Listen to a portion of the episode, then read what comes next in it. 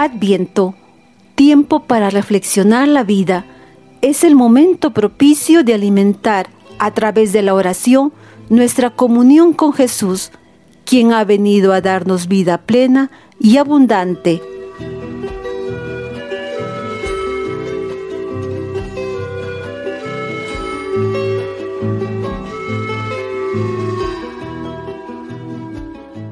Andábamos a oscuras, tristes y perdidos, con el horizonte yermo y sobre los montes atisbamos la presencia de tu mensajero.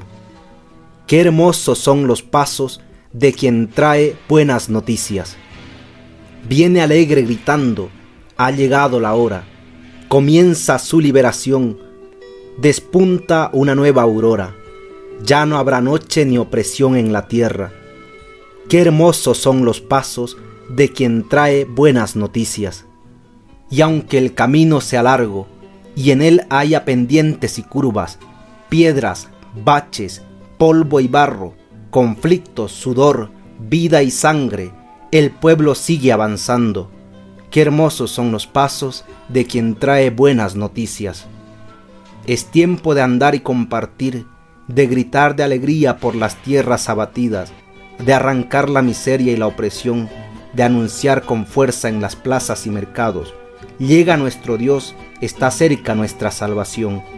Qué hermosos son los pasos de quien trae buenas noticias.